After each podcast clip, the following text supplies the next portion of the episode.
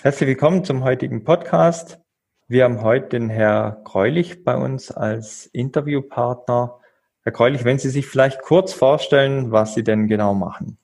Ja, gerne, Herr Binder. Erstmal schönen Dank für die Einladung zu diesem Podcast. Ich bin von Hause aus Physiker und äh, arbeite seit etwa 30 Jahren im Verlagsbereich hauptsächlich. Äh, aber seit ja, fast 20 Jahren bin ich auch immer wieder mit technischen Dokumenten zugange. Bin seit 1992 selbstständig hatte eine Zeit lang ein größeres Büro mit einigen Mitarbeitern. Seit ein paar Jahren arbeite ich wieder alleine und bin hauptsächlich tätig, wenn man, wenn man den Verlagsbereich anguckt, im Bereich Projektmanagement, insbesondere von größeren Werken, Handbüchern, Nachschlagewerken, Lexika und äh, im Bereich Indexing. Das ist das zweite große Standbein, was sich was sich aus dem Verlagsbereich heraus so entwickelt hat. Da bin ich auch äh, in der technischen Dokumentation zugange und veranstalte immer wieder Seminare oder Themenabende auch ich glaube, ich war schon bei fast allen Regionalgruppen der TECOM in den letzten Jahren und habe da so zwei, dreistündige äh, Veranstaltungen gehabt zum Thema Indexing. Und bei der Regionalgruppe Baden, da gab es vor einigen Jahren auch mal ein paar Seminare, die zum Teil äh, über zwei Tage gingen. Ähm, und ich habe schon das Gefühl, dass das Thema Indexing äh, innerhalb der technischen Kommunikation eine große Bedeutung hat dass aber auch äh, ein großer Nachholbedarf an Wissen und Kenntnissen da ist. Und ich mache das gerne. Von daher freue ich mich darüber, dass ich heute ein bisschen was zu dem Thema erzählen kann. Genau, also zwei Tage machen wir jetzt nicht, aber so eine, ja, irgendwo zwischen 20, 40 Minuten. Mhm. Ich habe mir mal ein paar Fragen, dass man einfach mal so grundlegende Sachen zum Thema Indexing, um das es ja heute geht, überlegt. Was ist denn der Unterschied zwischen Indexing und Registererstellung oder ist denn das das Gleiche? Im Grunde genommen ist das wirklich das Gleiche. Äh, das sind äh, zwei Synonyme.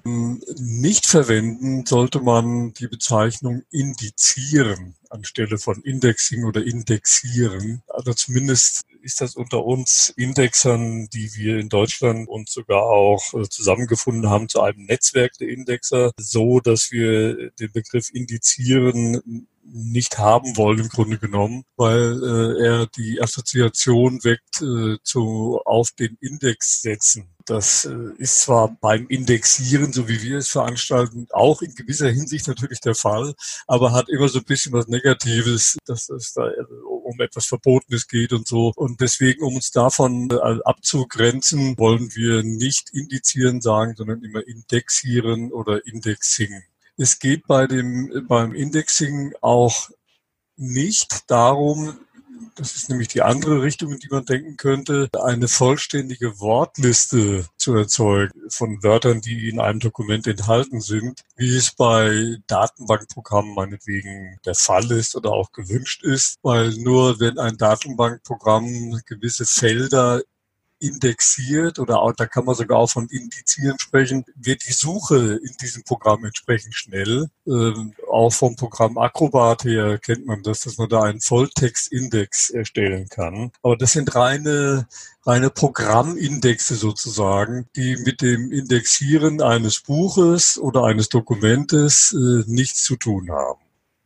Vielleicht für die, die jetzt mit Index oder Indexierung gar nichts anfangen können. Was ist denn der Unterschied zwischen einem Index in einer Anleitung und einem Inhaltsverzeichnis?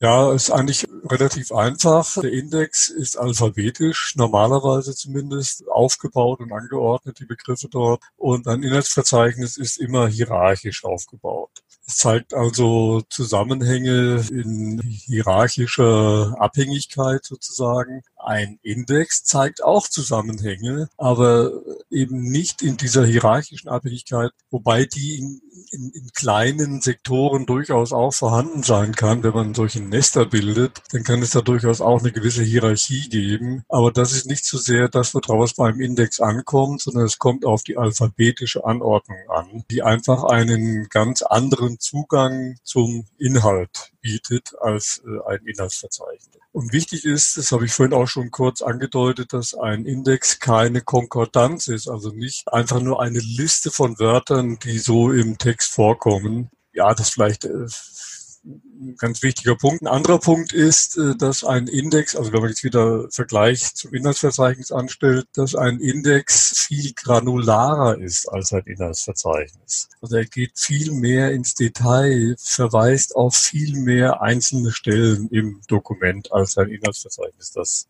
tun kann oder auch tun soll. Jetzt haben wir ja schon ein bisschen eine Ahnung, was ein Index ist. Wie genau wird denn das jetzt aufgebaut?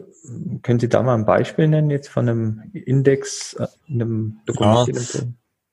Ja, also zum Aufbau kann ich natürlich äh, einiges sagen. Auch zum Vorgang des Indexings könnte ich was sagen. Gut, vielleicht erstmal zum Aufbau. Ein Index ist, wie gesagt, aufgebaut aus äh, einzelnen Begriffen. Die sind alle alphabetisch hintereinander weg angeordnet wobei die alphabetische Anordnung, also die Sortierung letzten Endes, gewissen Regeln folgt. Im Deutschen ist es üblich, zumindest wenn man sich den Duden oder den Brockhaus anguckt, buchstabenweise zu sortieren, also die Leerzeichen beim Sortieren zu ignorieren. Im Englischen ist es dagegen üblich, wortweise zu sortieren, also das Leerzeichen mitzusortieren. Das führt zu wirklich ziemlich unterschiedlichen Anordnungen und man sollte sich dieser Hintergrundtatsache bewusst sein. Die meisten Indexe, die man so sieht, weil die mit Programmen erstellt werden, die aus dem englischsprachigen Bereich kommen, bieten von Hause aus eine wortweise Sortierung an. Und in vielen dieser Programme, gerade wenn man an die Textverarbeitungsprogramme, Layoutprogramme und so weiter denkt, die machen es einem auch ziemlich schwer, von der wortweisen Sortierung auf eine Buchstabenweise umzustellen. Ja, was äh, bei einem Index äh, und seinem Aufbau auch noch äh, gesagt werden sollte, ist, ich habe es auch vorhin schon angedeutet, dass es Nester geben kann, also Bereiche, wo man einen Hauptbegriff hat und ihm zugeordnete Unterbegriffe. Das ist eigentlich immer auch ein Kennzeichen für einen guten Index, wenn es so etwas gibt. Dadurch, dass man solche Nester bildet, kann man nämlich unter anderem verhindern, dass sich sehr viele Seitenzahlen hinter einem Begriff äh, ansammeln. Wenn es mehr als vier oder fünf Seitenzahlen sind, dann äh, hat der Leser nicht mehr allzu viel davon, weil ihm dann abverlangt wird, an vielen Stellen nachzuschauen und bis dann das Richtige gefunden wird, gibt man vielleicht vorher schon auf. Und das kann man verhindern, indem man Unterbegriffe bildet, die viel spezifischer sind, als es der Hauptbegriff alleine sein kann. Und ja, zum Aufbau, meine, ich könnte noch viel erzählen zum Aufbau. Was vielleicht auch noch wichtig ist, vielleicht komme ich einfach so ein bisschen von der Warte her, was ist ein guter Index? Wie ist ein guter Index aufgebaut? Es sollte immer auch Querverweise wenn man einen Index anschaut und sieht überhaupt keine Querverweise, das ist sofort ein Zeichen dafür, es wurde ja nicht so richtig an dem Index gearbeitet. Und umgekehrt eben, wenn es Querverweise gibt, ist immer ein Zeichen dafür, da hat sich jemand Mühe gegeben und sich Gedanken gemacht. Ein anderes Zeichen für einen guten Index sind sogenannte Double Postings. Typisch äh, ist oder kann es äh, beschrieben werden anhand von, von der Kombination aus Adjektiv und Substantiv. Da erhebt sich oft die Frage, wie wird denn der spätere Leser suchen? Das ist überhaupt die Hauptfrage bei, bei der Verwendung eines Index. Wie geht der Nutzer, die Nutzerin später an die Sache heran? Und um äh, die, die Suche, das, das Finden im Grunde genommen letzten Endes äh, zu erleichtern, ist es gut, wenn man bei der Kombination Adjektiv-Substantiv beides anbietet. Eben genau diese natürliche Reihenfolge, aber auch die Umdrehung Substantiv, Adjektiv. Diese Art von Double Postings, die ja zur gleichen Stelle im, im Dokument führen, die ist eben auch ein Zeichen für einen guten Index. Wie sieht's denn aus? Manchmal weiß ja der Kunde, der die Anleitung jetzt vor sich hat, vielleicht gar nicht den richtigen Fachbegriff und sucht vielleicht nach was anderem. Ist es auch üblich, Synonyme dann zu verwenden im Index? Ja, sehr gute Frage. Äh, das ist sogar sehr üblich. Und genau an der Stelle äh, kommen die Querverweise zum Tragen. Man kann zwar auch Synonyme aufnehmen mit einem direkten Seitenverweis dahinter, aber ein Index hat ja auch so ein bisschen die Aufgabe, didaktisch zu wirken, Zusammenhänge eben zu zeigen. Und wenn man von einem Begriff, der vielleicht so geschrieben gar nicht im Text vorkommt, eben weil es ein Synonym ist zu dem, was im Text vorkommt, wenn man von einem solchen Begriff verweist auf einen anderen, der im Text enthalten ist und hinter dem dann die Seitenverweise stehen, dann ist das einfach eine Information über Zusammenhänge. Und dieses Herstellen von Zusammenhängen, Hinweisen auf Zusammenhänge, das ist eigentlich eine der wichtigsten Aufgaben desjenigen oder derjenigen, die einen Index erstellen. Also Synonyme sind wichtig. Nee, eigentlich habe ich alles gesagt dazu. Okay, gut. Mhm. Jetzt ist ja so, in der 82079-1 wird ja unter also 5.16.4 kurzes Thema Index aufgegriffen und auf einen Indexexperten verwiesen. Wo finde ich denn am besten einen Indexexperten, wenn ich einen benötige? Ja, da haben wir eigentlich eine ganz gute Situation. Ähm, es gibt in Deutschland das deutsche Netzwerk der Indexer unter der Adresse www.d-indexer.eu. Wir sind gerade dabei, die Website äh, dieses Netzwerks zu erneuern. Zusammen mit vier anderen Leuten habe ich dieses Netzwerk vor 16 Jahren gegründet. Und wir sind inzwischen so ja, etwa 40, 50 Leute. Es gibt natürlich darüber hinaus noch weitere Indexerinnen und Indexer in Deutschland. Aber diese Zahl, die ich gerade nannte, ist halt in diesem Netzwerk drin. Und wenn Sie auf die Seite gehen, dann können Sie äh, nach Personen, Orten, Fachgebieten und so weiter suchen und dort dann halt hoffentlich die richtige Person finden. Und darüber hinaus äh, gibt es aber, weil es natürlich für technischen Dokumentationen ja auch äh, um andere Sprachen geht, nicht nur um die deutsche, auch noch die Indexing-Gesellschaften Großbritannien und in den USA äh, mit vielen hundert Mitgliedern. Auch da kann man auf die Seite gehen und nach Indexerinnen und Indexern zu einem bestimmten Fachgebiet suchen. Und das sind dann alles Leute, die seit, ja, zum Teil schon vielen Jahren im Geschäft sind, viele Indexe schon erstellt haben und die genau wissen, worauf es ankommt. Also wenn Sie eine solche Person beauftragen, dann können Sie sicher sein, dass Sie ein gutes Ergebnis bekommen.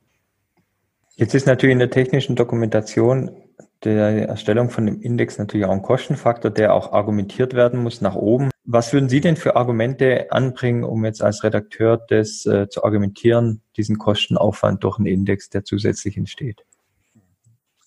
Ja, also man, wir wissen ja alle, dass, dass technische Dokumente unter einem, die Erstellung von technischen Dokumenten unter einem sehr hohen Zeitdruck passiert.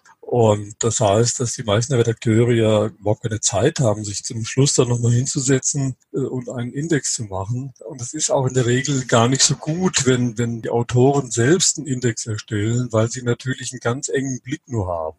Das wäre schon mal so ein, ein großes Argument, jemanden heranzulassen, äh, der mit einem neuen, frischen Blick an die Sache herangeht, der natürlich fachlich mitreden äh, können sollte, das ist auch klar, damit da wirklich was Gutes entsteht.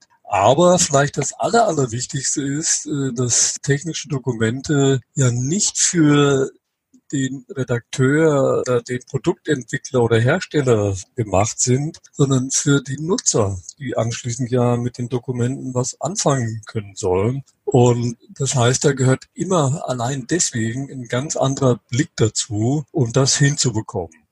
Und ein Index ist, wie ich ja schon gesagt habe, viel granularer als ein Inhaltsverzeichnis. Das ist noch ein weiteres Argument, dass man einen, diesen anderen Zugang zum Inhalt bieten sollte. Nicht nur das Inhaltsverzeichnis, das in der Regel immer mitgemacht wird. Wenn der Index äh, fehlt, dann fehlt einfach ein ganz wichtiger Zugang zum Dokument.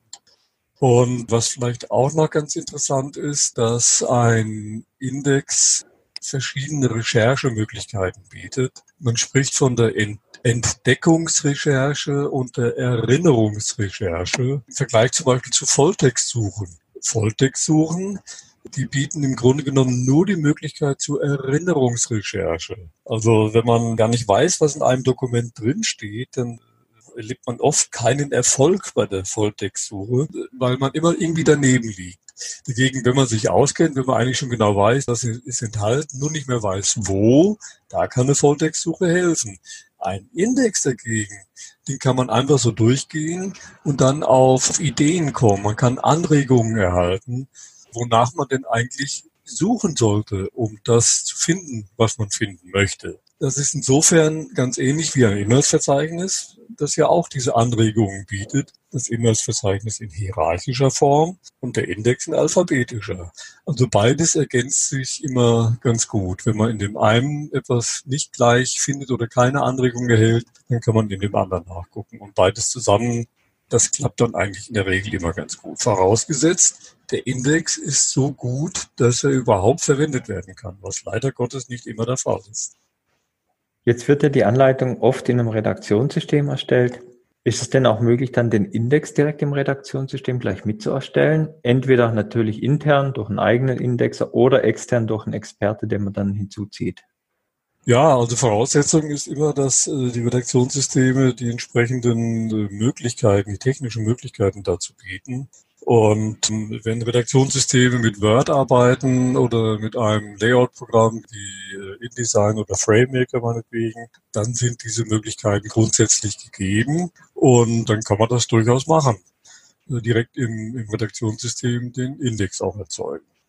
Spricht nichts dagegen. Und wenn man ja aus irgendwelchen Gründen das nicht will oder nicht Zugängen her, von Rechten her oder wie auch immer nicht äh, machen möchte, kann man natürlich einen Index auch immer extern erstellen lassen. Wobei das dann natürlich letzten Endes ein separater Index ist. Aber zu dem Punkt kommen wir, glaube ich, gleich nochmal, wenn es darum geht, was man mit einem Index eventuell auch später noch machen kann.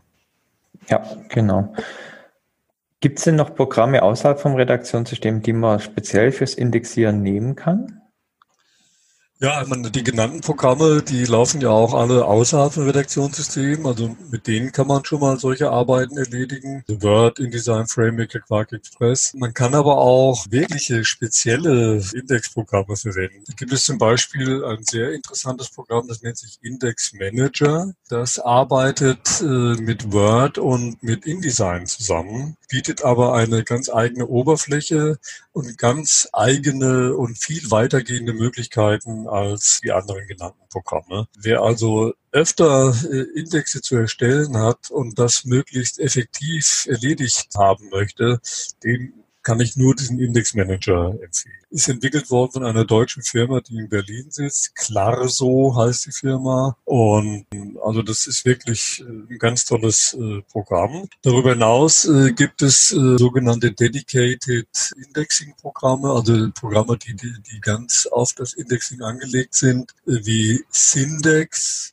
oder Sky Index oder Markrex heißt ein drittes wenn Sie das eingeben in Google oder so, dann kommen Sie auf die entsprechenden äh, Seiten der Hersteller. Die kosten natürlich dann alle ein bisschen was, so um die 500 Euro etwa sind alle in englischer Sprache, aber das macht ja eigentlich nichts. Man braucht eine gewisse Zeit, bis man sich da eingearbeitet hat. Und mit diesem Programm ist es möglich, Index zu bearbeiten. Also das ist so der Schwerpunkt eigentlich. Nicht so sehr das Erfassen äh, der Begriffe oder die Eingabe der Begriffe oder das Herausziehen, sondern das Bearbeiten. Darum geht es auch nicht bei diesem Programm. Und ein, ein guter Index muss ja irgendwo immer bearbeitet worden sein, sonst kann er nicht gut sein. Daher sind diese Programme sehr beliebt bei den Profi-Indexern weil die ja gute Qualität abliefern wollen und abliefern müssen auch. Ein weiteres Programm möchte ich aber auch noch erwähnen, was eigentlich alle zur Verfügung haben, nämlich Excel. Excel äh, oder Excel ist aus meiner Sicht ideal zum Erstellen von guten Indexen geeignet. Man muss allerdings ein bisschen hineingehen in das Programm und mit Formeln vielleicht sogar mit Makros äh, ein bisschen nachjustieren sozusagen, damit das Programm für das Indexing noch effektiver eingesetzt werden kann. Aber durch die Spaltenweise Spaltenzeilenanordnung hat man ganz viele Möglichkeiten, zum Selektieren von Begriffen, zum Sortieren auch. Wo es dann ein bisschen hakelig wird, ist bei der, bei der Ausgabe dessen, was man da bearbeitet und erfasst hat. Aber zum Bearbeiten selbst äh, ist, ist Excel sehr gut geeignet. Aber, muss ich auch dazu sagen, die genannten Programme haben alle einen großen Nachteil. Man ist wirklich außerhalb der Dokumente. Und wie kommen die Begriffe, die in den Index rein sollen, in diese Programme hinein? Da gibt es eigentlich nur eine Möglichkeit, die müssen eingetippt werden. Und da muss man sowohl die Begriffe eingeben als auch die Seitenzahlen die kommen nicht automatisch. Das ist ja der große Vorteil der M sogenannten Embedded Indexing Verfahren, die mit Word, InDesign, FrameMaker und so weiter möglich sind. Das ist dort eingebaut, dass man sich um die Seitenzahlen keine Gedanken machen muss. Bei diesen gerade beschriebenen Programmen müssen die Seitenzahlen immer richtig von Hand eingegeben werden. Gibt es für technische Redakteure auch Fortbildungen, Webinare zum Thema Indexing oder Indexieren? Ja, also im, im deutschen Sprachraum gibt es bisher keine Webinare, welche anderen Online-Fortbildungsmöglichkeiten, sondern nur das, was ich am Anfang schon mal sagte, Seminare, Workshops, die hauptsächlich in den vergangenen Jahren für Redakteure und Lektoren und Lektorinnen im Buchbereich, also im Verlagsbereich äh, angeboten wurden bis auf ein oder zwei Ausnahmen für die technische Redaktion. Aber äh, jetzt in dieser Zeit, in der wir sowieso alle uns umstellen müssen, was äh, Fortbildungsmöglichkeiten äh, angeht, da entstehen auch gerade ein paar Webinare beziehungsweise Videos, die online abzurufen sein werden demnächst. Ich bin da zusammen mit einigen Kolleginnen und Kollegen zugange. Wir haben so ein Moodle äh, aufgebaut. Da kann man dann solche Videos äh, abrufen und, und da wird es Aufgaben geben, wird, wird alles erläutert werden. Also das ist im Kommen äh, und ähm, ja, und da wird sicher auch ein paar Videos geben, die sich speziell mit der technischen Dokumentation äh, befassen. Jetzt ist ja spannend, wir hatten es vorher mal gerade angesprochen, sechs Wort- und Buchstabenbasis.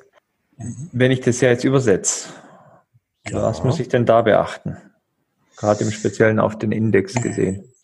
Ja, ja, bei Übersetzungen ist ja immer die grundsätzliche Frage, sollen die Indexbegriffe mit übersetzt werden oder soll man lieber den Index neu erstellen, wenn die Übersetzung des Dokuments abgeschlossen ist? Aus äh, Indexer-Sicht würde ich eigentlich empfehlen, letzteres zu machen, also die Indexbegriffe nicht mit zu übersetzen, sondern den Index komplett neu zu erstellen, nachdem die Übersetzung vorliegt des Textes. Aber ich weiß natürlich, dass das ja oft dann doch wieder nicht so ganz sinnvoll ist, denn technische Dokumente entstehen ja oft nicht am Stück, sondern da gibt es einzelne Module, die sich speziellen Gegebenheiten widmen. Und äh, da weiß man dann oft gar nicht als Redakteur, ob dieses Modul hier jetzt veröffentlicht wird oder dort oder wieder woanders. Und man ist gezwungen, zu dem einzelnen kleinen Stück Indexbegriffe sich zu überlegen. Und das ist natürlich auch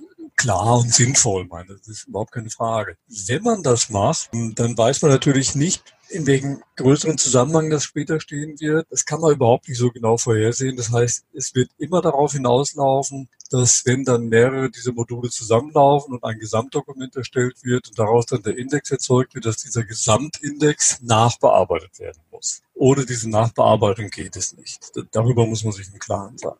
Dann ist außerdem noch wichtig, dass man die, wenn ich jetzt mal Word meinetwegen nehme, da haben wir ja diese XE-Felder in Word, dass man diese XE-Felder nicht direkt im Text, da wo sie eigentlich hingehören, wenn ich mal so sagen will, äh, einbaut, sondern dass man sie an den Anfang oder an das Ende eines Absatzes oder des ganzen Moduls stellt. Denn dann hat derjenige, der die Übersetzung vornimmt, es viel einfacher, die Indexbegriffe zu übersetzen auch wenn man halt so vorgeht, dass die Indexbegriffe übersetzt werden. Wenn, dann sollten die immer an einer bestimmten Stelle innerhalb eines Moduls stehen oder mindestens am Anfang oder Ende von, von Absätzen. Sonst ist das viel zu schwierig, die, die Begriffe überhaupt zu finden. Und auch wenn man in so Eintragsfenstern drin ist, wie in äh, InDesign oder im FrameMaker, da kann man zwar von einem Fenster zum nächsten springen oder von einer Fundstelle zur nächsten, egal wo die sich befindet im, im Text am Anfang des Absatzes oder sonst wo. Trotzdem ist es einfacher, alles zusammen an einer Stelle zu haben, weil man das dann auch vielleicht mal komplett kurz herausziehen kann, in ein neues Dokument rein, da arbeiten dran und dann alles wieder komplett zurück an eine bestimmte Stelle. Das kann ich nur empfehlen, so vorzugehen. Welche Fehler können denn grundsätzlich äh, passieren, wenn man indexiert? Oder was passiert denn häufig? Ja, was ich häufig sehe, und das ist, glaube ich, der schlimmste Fehler überhaupt, der passieren kann, ist das unsystematische und irgendwo, wenn man so will, lieblose Zusammenstellen irgendwelcher Begriffe, die mehr oder weniger zufällig ausgewählt wurden. Denn von einer solchen Vorgehensweise haben die Nutzer und Nutzerinnen natürlich überhaupt nichts. Also man sollte immer natürlich auch die genügende Zeit sich nehmen oder sich nehmen können, sich Gedanken wirklich zu machen über das, was man da auswählt und in den Index aufnimmt. Das sollte systematisch passieren. Und wenn man am Anfang eines Dokuments eine bestimmte Geschichte mit den und den Begriffen belegt hat, dann sollte das mittendrin oder am Ende ähnlich sein oder genauso sein. Das heißt, man muss auch einen solchen Index immer wieder mal in seiner Gesamtzusammenstellung sich zwischendrin anschauen, zu sehen, wie bin ich denn vorne vorgegangen, wie bin ich hier vorgegangen, dort vorgegangen. Was auch nicht schlecht ist, wenn man ein kontrolliertes Vokabular mit dabei hat, äh, mitlaufen lässt, irgendwie meinetwegen in einer separaten Datei oder im Redaktionssystem in irgendeinem Bereich, wo man nachgucken kann. Vielleicht gibt es da ja auch äh, eine Art Glossar oder sowas von Begriffen, die einfach abgesegnet sind, die kontrolliert worden sind dass man die dann möglichst in den Index äh, mit aufnimmt, vielleicht auch als Synonyme, wenn sie genauso im, im Dokument nicht auftauchen, dann sollten sie zumindest als Synonyme mit reingenommen werden. Das ist äh, der Hauptfehler, äh, dieses unsystematische Vorgehen. Und Manchmal sieht man auch, äh, dass die alphabetische Anordnung nicht stimmt. Da habe ich dann immer das Gefühl, dass bei einer solchen äh, Dokumentation der Index vielleicht gar nicht äh, mit einem Programm erstellt wurde, sondern manuell, also einfach so hineingeschrieben in eine Word-Datei oder so. Und dann hat man zum Schluss vergessen, nochmal alles zu kontrollieren und die alphabetische Reihenfolge in Ordnung zu bringen. Das ist natürlich ganz wichtig. Wenn, wenn die nicht stimmt, dann kann kann man nichts suchen im Register und wird frustriert. Also das sollte auf gar keinen Fall sein. Ja, es gibt natürlich noch viele weitere Fehler.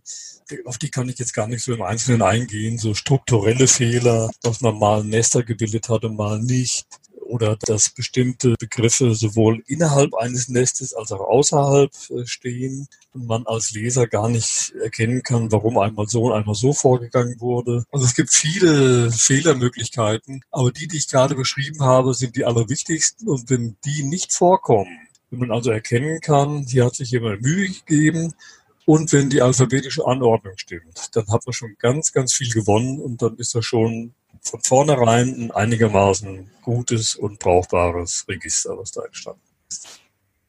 Mit welchen Kosten muss man denn da ungefähr für so eine Indexierung rechnen? Gibt es da so einen Leitfaden? Ja, das ist natürlich nicht so ganz einfach, wie immer bei Kosten, immer wenn man da sowas angeben soll. Man braucht halt immer erstmal die Unterlagen normalerweise und muss dann ein bisschen hin und her überlegen, äh, absprechen, was überhaupt getan werden soll und so.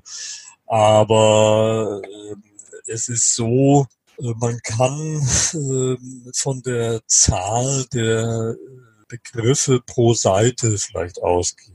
Also wenn man sagt, die sogenannte Indexierungstiefe, eben wie viele Begriffe pro Seite oder wie viele Indexebenen, ob Haupt- und Unterbegriffe sowas gebildet werden soll, wenn man darüber äh, sich einig ist und wenn man dann vielleicht dazu kommt, dass man sagt, okay, vier, fünf äh, Begriffe pro Seite, dann ist es durchaus möglich, so ganz grob eine Zahl zu nennen. Und da würde ich mal sagen, das kann sich so zwischen vielleicht drei, vier Euro pro Seite, ja, wenn es ganz harte Kost ist, sozusagen auch mal 10 Euro pro Seite bewegen. Man kann sich ausrechnen, wenn ein Dokument 100 äh, Seiten hat, dann kommen da halt ein paar hundert Euro zusammen. Aber es müssen nicht gleich ein paar tausend sein. Aber ein paar hundert sind äh, normalerweise schon zu veranschlagen. Wir hatten es ja vorher kurz angesprochen, auch was der Vorteil im Nachhinein ist ne, von dem Index. Wenn Sie mhm. da vielleicht nochmal drauf eingehen. Ja, ja, also ein Index äh, kann und sollte eigentlich immer so angelegt sein, dass er wiederverwendet oder wiederverwertet werden kann. Äh, diese Wiederverwertung, die geht in mehrere Richtungen. Einmal, dass man mehrere Sprachen ins Auge fasst äh, und darauf dann eben auf den Indexbegriffen, die in einer Sprache angelegt wurden, zurückgreifen kann. Äh, aber natürlich auch daran, dass ja eine neue Version einer Dokumentation irgendwann erstellt wird und dann aber doch viele Teile der älteren Version wiederverwendet werden können. Also wenn ein Index so angelegt ist, dass man das machen kann, wiederverwenden kann, zum Teil. Dann ist schon mal sehr viel gewonnen. Die Voraussetzung dafür ist, dass die Begriffe eingebettet sind. Wenn sie das nicht sind, sondern separat daneben liegen in Excel oder in einem der genannten äh, Spezialprogramme, ist das nicht ganz ausgeschlossen, die Wiederverwertung, aber ist ein bisschen aufwendiger. Das muss man schon äh, sagen. Was diese Programme bieten, ist, dass man nicht nur alphabetisch ordnet, sondern auch nach Auftreten in der Reihenfolge im Dokument, so dass man da Änderungen ganz gut auch nachvollziehen kann. Aber das muss halt manuell dann passieren. Und äh, die eine, die andere große Richtung äh, der Wiederverwertung ist die, dass die Indexbegriffe natürlich in kontrollierte Vokabulare, die innerhalb eines Unternehmens verwendet werden, hineinlaufen können und sich dann immer wieder gegenseitig befruchten können. Auch dann Redakteuren zur Verfügung stehen diese Begriffe beim Schreiben von Dokumenten. Also die firmeneigene Terminologie-Datenbank sozusagen, die kann befüttert werden mit den Begriffen von Indexen, wenn sie denn gut gemacht worden sind, diese Indexe. Das sind so die Hauptanwendungen, die es dann später gibt. Das heißt wirklich eine sehr interessante Sache, sich mit dem Thema Index bzw. Indexing zu beschäftigen. Dem kann ich nur zustimmen. Ja, okay. Ja, wir sind äh, schon am Ende des Podcasts angekommen. Ich bedanke mich auf jeden Fall, Herr Kreulich, schon mal fürs Mitmachen. Gerne. Habe auch gesehen, dass wir hier wirklich doch ein weites Thema haben, mit dem wir sonst, wenn Sie natürlich auch Lust dazu haben, gern nochmal weiter in die Tiefe auch gehen können. Ja, gern.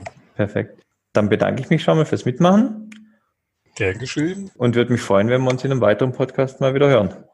Ja, danke. Auch Ihnen schönen Dank, wie gesagt, dass Sie mich dazu eingeladen haben und Sie haben das gut vorbereitet. So konnte das, konnte das jetzt ganz gut klappen. danke. Wir bedanken uns fürs Zuhören und würden uns freuen, wenn Sie beim nächsten Mal wieder dabei sind. Vielen Dank, auf Wiederhören.